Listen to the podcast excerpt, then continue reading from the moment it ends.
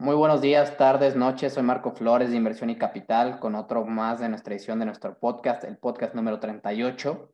Y en esta edición vamos a hablar de cómo es trabajar en una de las consultoras más importantes del mundo.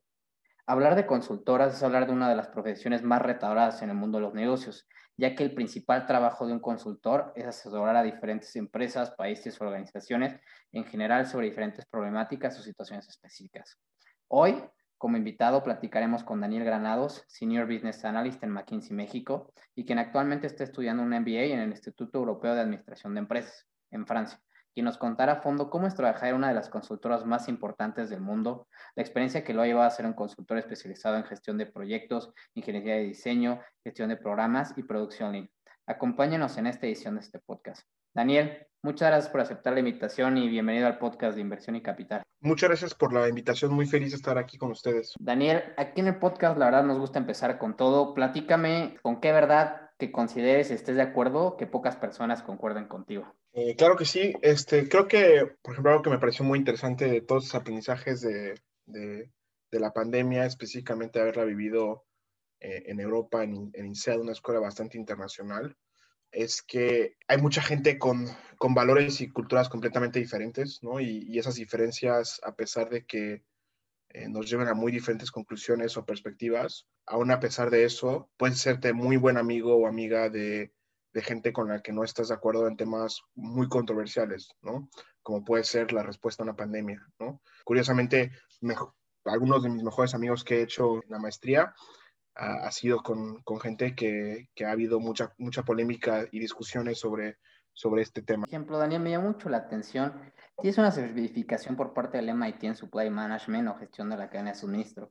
¿Por qué la tienes? ¿Qué te llamó la atención de, de querer tenerla? Sí, la certificación que tengo, de hecho, es un, un programa de alrededor de un año y medio que, que se hace remoto. Lo hice durante, durante la carrera. Es un programa en cadena de suministro y el equivalente a un semestre casi un año de, clases en, MIT repartidas de forma remota. La razón por la que lo hice es, me apasiona mucho el tema de cadena de suministro y MIT, como, como sabrán, eh, es una muy buena reconocida escuela en ingeniería. Sí, la verdad es que es una, bueno, bastante reconocida. Me acuerdo de hasta en Ironman, ¿no? Como va a becar el niño al MIT y es, pues yo creo que con Harvard, sino de las más reconocidas también me llamó mucho la atención, recientemente escribiste sobre, sobre el Internet de las Cosas y los retos de la digitalización. ¿Nos podrías platicar un poquito, por ejemplo, para toda nuestra comunidad que todavía no entiende esta tecnología, de qué trata y, cómo crees que, está cambiando el mundo? Sí, básicamente, digo, el concepto es, es, abusado, digo, en el sentido de que mucha gente lo usa para múltiples definiciones, ¿no? Pero en esencia se refiere a a, la aplicación o a la conectividad entre diferentes hardware o, equipos, eh, dispositivos, apalancando el Internet, ¿no? Y, lo que creo que es clave es lo que está pasando en la industria, es que hay mayor velocidad de conexión, menor latencia, entonces, es posible, específicamente en la industria, hacer aplicaciones que antes no, no, eran posibles, ¿no? Como por ejemplo, conducir un camión de minería de forma remota antes no era posible por latencia, ¿no? Tenías que tener una respuesta inmediata. Y obviamente esto eh, se traduce en muchas aplicaciones, te podrás imaginar en la industria mexicana una, línea de empaque, no sé, de, comida. Al conectar todos estos sensores antes, pues no era posible integrarlos de forma armónica con el resto de la planta de manufactura, pero con esta tecnología ahora es posible poder generar estos loops de, de retroalimentación o de información que simplemente antes no eran posibles, ¿no? Y bueno, yo tengo una opinión muy sesgada hacia la industria, pero pues como te podrán imaginar, hay, hay muchas aplicaciones eh, desde el punto de vista del consumidor, ¿no? Y que de hecho ya las vivimos, como puede ser el Alexa en la casa que se conecta a diferentes dispositivos eh, en el hogar. Oye, por ejemplo, esta tecnología, digo, la conocemos, digo, hablamos un poco, pero ¿como cuánto crees que le tome así como para que ya sea algo del día a día en los hogares? Eh, creo que depende mucho de, de, cada, de cada país, pero por ejemplo, eh, digo, en, en, en, mi caso, por ejemplo, yo ya vivo con, ya la tecnología es parte de mi día a día, ¿no? Digo, la Alexa en mi casa controla varios dispositivos en la cocina, este, está vinculado a varias eh, tiendas digitales, no solamente Amazon, sino, sino otras, como puede ser para el supermercado, el Walmart. Entonces, creo que de una forma un poco invisible se va entrando ya a nuestras vidas. Este, para mí creo que lo que, lo que falta es una mejor propuesta de dispositivos prácticos que permitan controlar, por ejemplo, puertas, cámaras, etcétera. Sí existen, pero creo que falta que sean más, más prácticos y funcionales. Y, otro, eh, la democratización. Creo que como muchas tecnologías, pues todavía no es, todavía no todo el mundo tiene acceso a ellas. Por ejemplo, los smartphones, aunque para muchos de nosotros ya son algo del día a día, pues en México vivimos una realidad donde no todo el mundo tiene acceso a ellos. Claro, yo creo que progresivamente va a ir avanzando. También me llamó mucho la atención, digo, hablamos un poquito de la pandemia, pero vi que estuviste muy interesado sobre los temas que dejó y sigue dejando la pandemia, compartiendo varios análisis de la consulta donde trabajas. Para ti, ¿qué consideras que sea lo más relevante que nos ha dejado la pandemia? Creo que al principio, cuando toda la, la pandemia estalló, hablábamos muchos de, mucho de, de aplanar la curva, ¿no? Y y de este, digamos, balance entre calidad de vida, lo que nos referimos como ir al cine, restaurantes, etcétera, contra la vida en sí, cuántas, cuántas personas enfermaban y cuántas fallecían, ¿no? Y creo que al principio todos partíamos del supuesto de que había este, este balance entre estas dos, que se si quieres lograr proteger la vida de las personas, tienes que sacrificar su calidad de vida. Y creo que el ejemplo que nos han dado los algunos países es que ese supuesto no es enteramente cierto, ¿no? Creo que hemos visto el ejemplo en Corea del Sur, Japón, eh, Australia, Singapur, donde han podido manejar de forma muy, muy fuerte la pandemia al principio, pero que hoy en día disfrutan de una calidad de vida muy buena. Entonces creo que ese, supuesto, creo que sirvió al principio para, para generar una respuesta inmediata, pero no necesariamente era el supuesto que vamos a traer en el mediano y largo plazo para gestionar la pandemia. Sí, y sobre todo, por ejemplo, con el tema de las vacunas y todo esto, la verdad es que ha sido un reto. Por ejemplo, ¿tú qué crees que sea el mayor reto para, para los gobiernos ahorita en cuanto a, la gestión de las vacunas? ¿no? Sí, o sea, creo que hay, los retos dependen mucho de, de, de, cada país. Yo puedo pensar en países que tuvieron mucha dificultad para conseguir vacunas, por ejemplo, en Europa, a excepción de Reino Unido, que a pesar de tener un sistema increíble de infraestructura y de entrega de las vacunas, tuvieron problemas para, para, conseguir el suministro de las vacunas. Apenas ahora en Francia están empezando la vacunación masiva. Y luego hay otros países que, pues, de plano, a pesar del progreso que han hecho muchos países como Estados Unidos e Israel en vacunación, pues hay otros países que, que hoy en día todavía no tienen acceso a las vacunas, ¿no? Entonces, para algunos países se resolverá en este verano, esperemos, ¿no? Pero para muchos otros falta y falta mucho para lograr la, la inmunidad país simplemente porque ni tienen acceso a las vacunas. Y si lo tuvieran, hay muchos retos en, en administración. Parece ser que los países que menos acceso a vacunas tienen, eh, muchos de ellos tienen retos logísticos muy grandes y quisieran entregarlas, no tienen las cadenas de suministro frías para hacerlo. Sí, y sobre todo mencionaste algo de las cadenas frías. Si podamos, digo, tú estás más especializado en eso, explicarle un poquito a la gente cómo es esto de, la cadena fría de suministro y cómo se aplica, por ejemplo, ahorita en la pandemia. Sí, pues algunas vacunas, no, no todas, eh, pero algunas vacunas requieren eh, estar a temperaturas muy frías eh, para ser transportado en su, transporte. De otra forma, así como la leche, se echan a perder. Entonces, si, si, si, pensamos en, países muy calientes, eh, a, la altura del Ecuador, pues van a requerir infraestructura, por ejemplo, de camiones con refrigeración para poder transportar las vacunas a los destinos. Este, van a necesitar almacenes con refrigeración, cada punto de entrega y además en los almacenes centrales, que, que hoy en día no existen. Eh, una parte porque no son necesarios, ¿no? O sea, no se requiere estas, esta infraestructura en estos países para la cadena de suministro cotidiana. Y dos, no existen los recursos, ¿no? Daniel, como mencionamos al principio, nos acompañas con un tema que yo personalmente, la verdad, tenía muchas ganas de transmitir a mi comunidad y es el tema de la consultoría, ¿no? Daniel, ¿cómo nace el interés de, por la consultoría? Pues mi trayectoria es un poco curiosa. Yo cuando escogí mi carrera no sabía qué quería estudiar, entonces escogí ingeniería industrial y cuando me gradué no sabía qué quería, en qué quería trabajar. Entonces mi, hermano que estudió finanzas me recomendó consultoría porque su lógica era que podría hacer un poco de todo, ¿no? Y creo que en retrospectiva es muy cierto, ¿no? Consultoría te, te permite eh, hacer un poco de, de, de, cada parte funcional o múltiples industrias que creo que un, un trabajo, llamamos tradicional, eh, no sería tan fácil. Sí, yo creo que esa diversidad y, por lo tanto eso atrae muchas personas.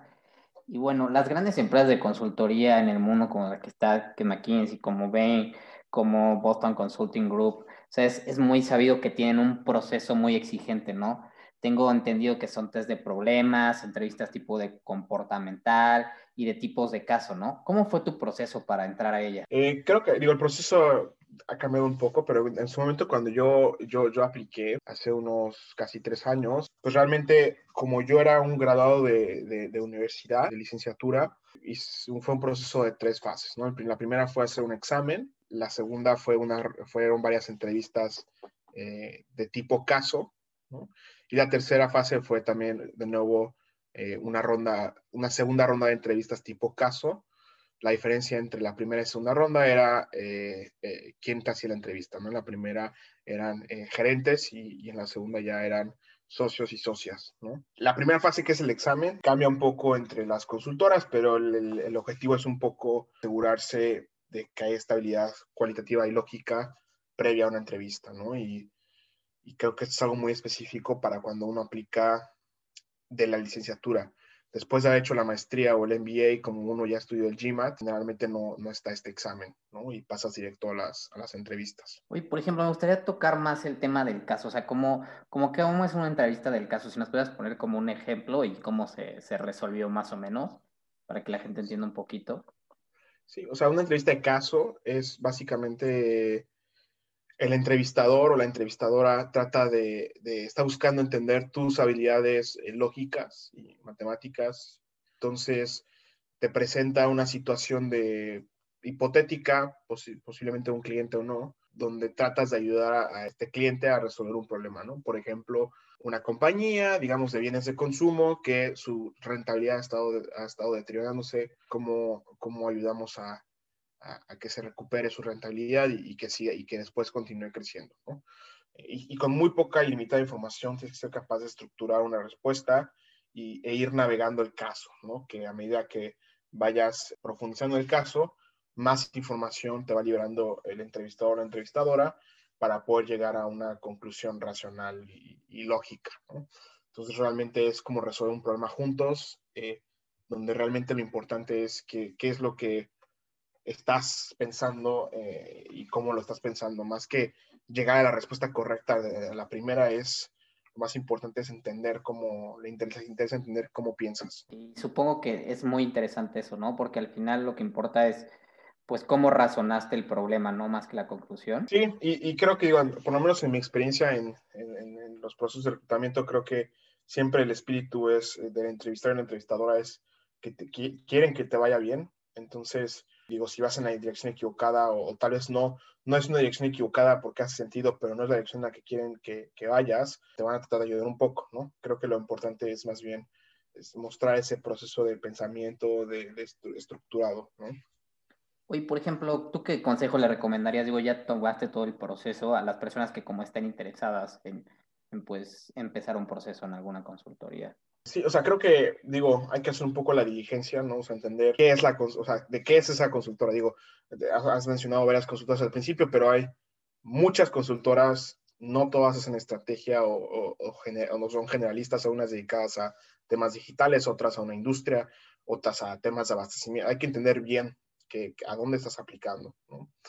Eh, y después, eh, creo que vale la pena invertir tiempo platicando con él y o la reclutadora de, de, estas consultoras para entender cuál es su proceso específico, a pesar de que hay ciertas cosas en común entre muchas consultoras, cada una tiene su proceso, ¿no? Al fin y al cabo, y, y hay que entender bien ese proceso, ¿no? Y al final eh, de, de, hacer ese proceso de diligencia, pues es difícil tratar de improvisar. Yo sí recomiendo a la gente que, que invierta tiempo en prepararse, en preparar casos, practicarlos con, con, con compañeros, este, eh, o inclusive hay muchas herramientas gratuitas en línea eh, para poder este, generar práctica. Y justo tocaste un tema que es el, el, método del caso, ¿no? Digo, es muy sonado en muchas, incluso en universidades este, de prestigio, que utilizan este método del caso, ¿no?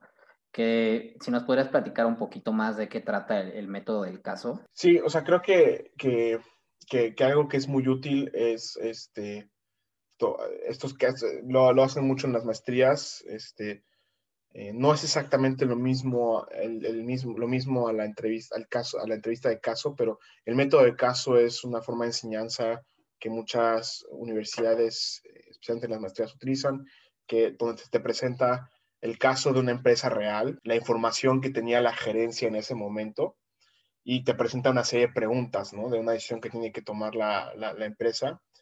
Y pues bueno, se prepara una respuesta y cuando vas a la clase, pues discuten todo el grupo la, la respuesta juntos, tratan de llegar a una conclusión. Y, y, lo que es muy interesante es que muchas veces al final de la, toda la discusión, eh, pues puedes platicar con, con, con, los gerentes que se enfrentaron a esa decisión y o por lo menos saber cuál fue la, la, conclusión de todo ese proceso, ¿no? Y creo que es algo bastante similar a, a la al, al, espíritu de, de la entrevista eh, que, que, hacen las consultoras, ¿no? Daniel, lo que me gusta mucho también, ¿sabes cómo está dividida las áreas de servicios o qué servicios se ofrecen dentro de, las, de, la, de la consultoría?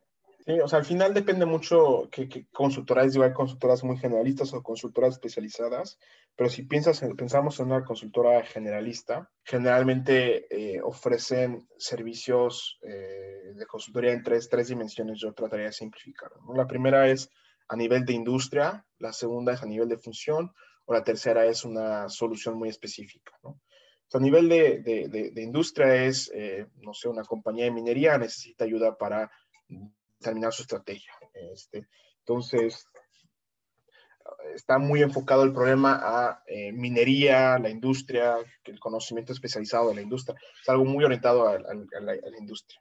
Por función, por ejemplo, podría ser que una compañía eh, necesita ayuda para optimizar su gasto de abastecimiento. Entonces, un proyecto de abastecimiento, ¿no? Eh, que realmente sí cambia entre industrias, pero pues realmente abastecimiento es una función que, prácticamente pues, la gran mayoría de las empresas la tienen y la metodología es bastante similar a pesar de, de las pequeñas diferencias entre industrias.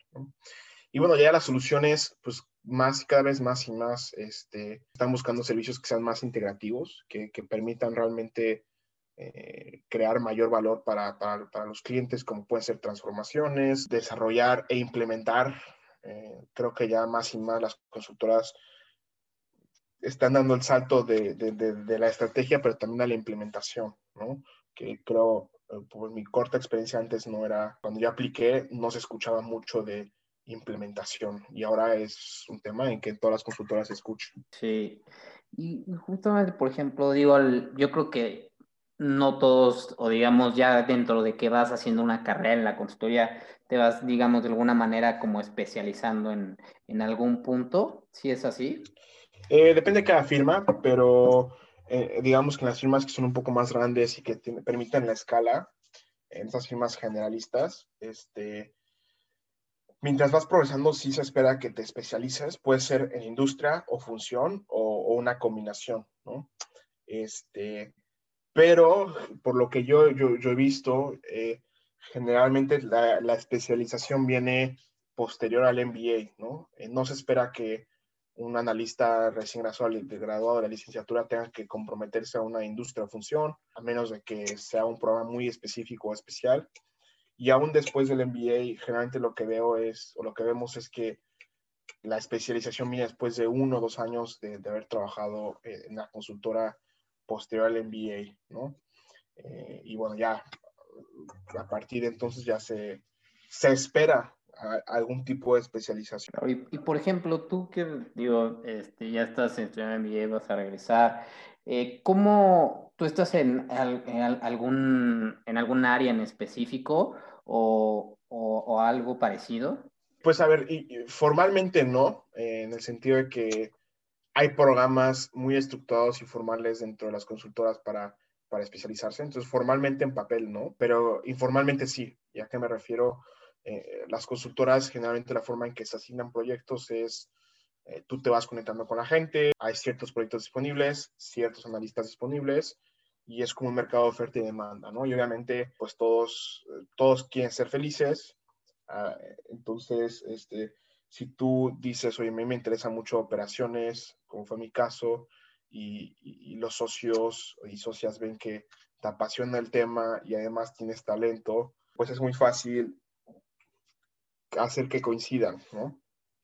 Entonces, informalmente he tenido la, la fortuna de tener el apoyo y, las oportunidades dentro de la firma para poder eh, hacer bastantes proyectos en operaciones, que, es lo que a mí me, me interesa. ¿no?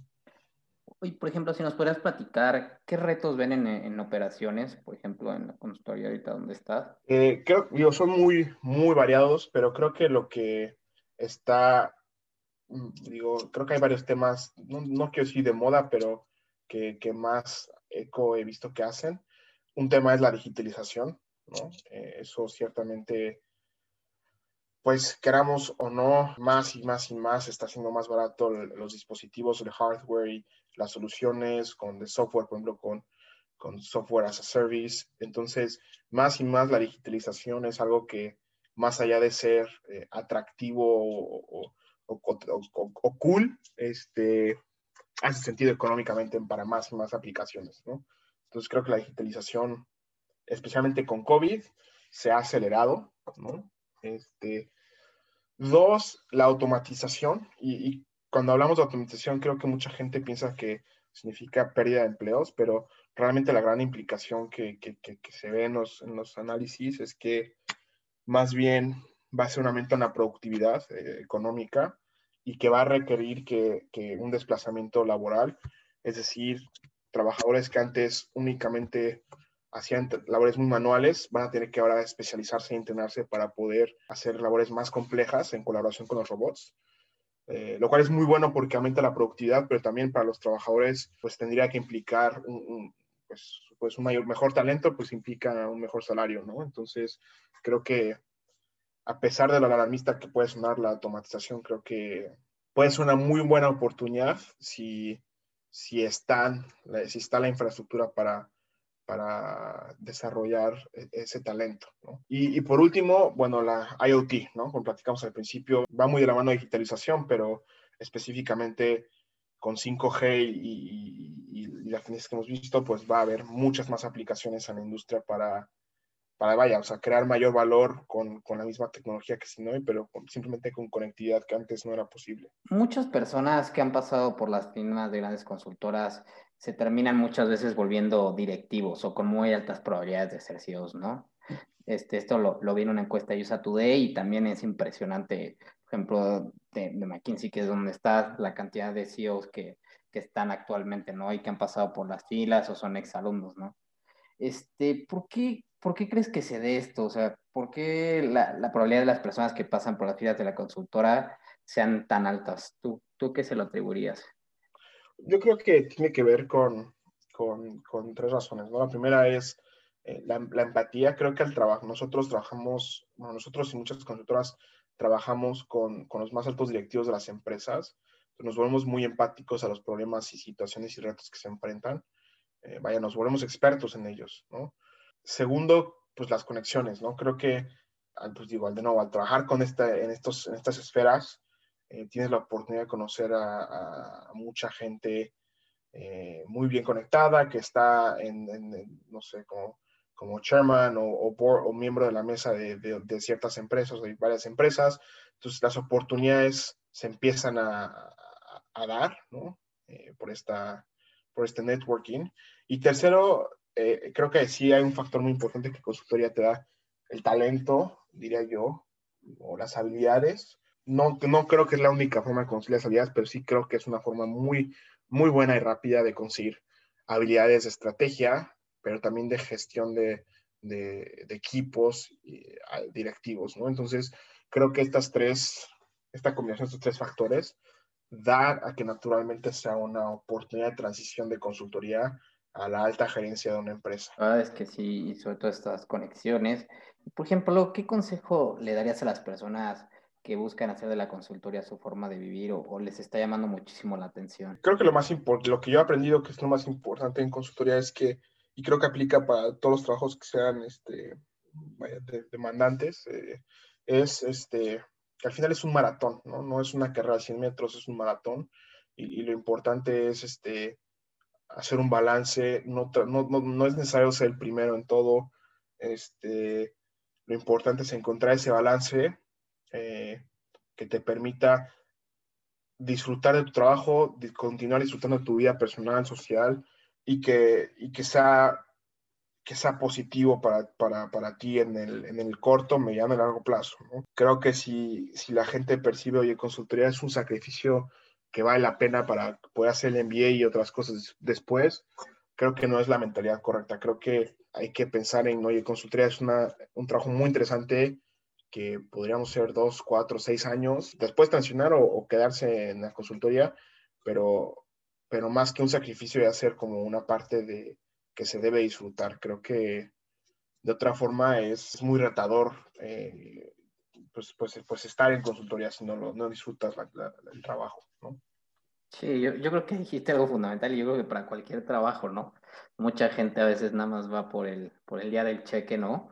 Y realmente es entenderlo y, pues que te guste, ¿no? Oye, Daniel, nuestro principal contenido es ayudar a la gente a comprender temas de finanzas, inversiones y economía entiendo una habilidad fundamental que desarrollas en la, en la, consultoría y por todo el proceso riguroso que comentaste y por lo que hemos visto, es muy analítico, ¿no?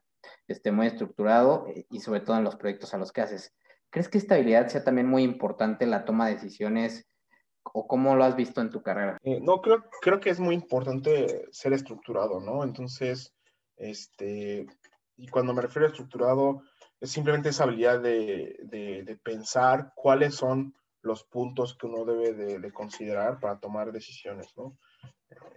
Y, creo que eso pues se aplica también a las finanzas personales, este, y, sí, creo que, creo que es una habilidad muy útil, pero no creo que los consultores somos los únicos que tenemos esa habilidad, ¿no? Y creo que cualquier persona tomándose el tiempo, por ejemplo, para escuchar estos podcasts, eh, va a poder de una forma muy estructurada poder este, tener un buen plan de finanzas personales. ¿Y cómo te ves, este, Daniel, en qué visión tienes del mundo en el, de los negocios? Digo, hemos hablado un poquito, pero ¿cómo lo ves en el mediano plazo? Yo digo, soy optimista, esperamos, espero que, que en el mediano plazo eh, regresemos a cierto tipo de normalidad, en el cual, digo, no, no es por regresar a los tiempos de, de antaño, pero pues sí poder regresar a una vida donde nos sintamos cómodos y seguros de, de convivir en, en, espacios públicos, ¿no? Eh, y privados, ¿no? Y, y creo que el, el, mundo de negocios, simplemente lo que yo pienso, lo que la pandemia hizo, fue simplemente acelerar tendencias que ya estaban pasando como la digitalización y poner en pausa algún, algunas industrias, ¿no?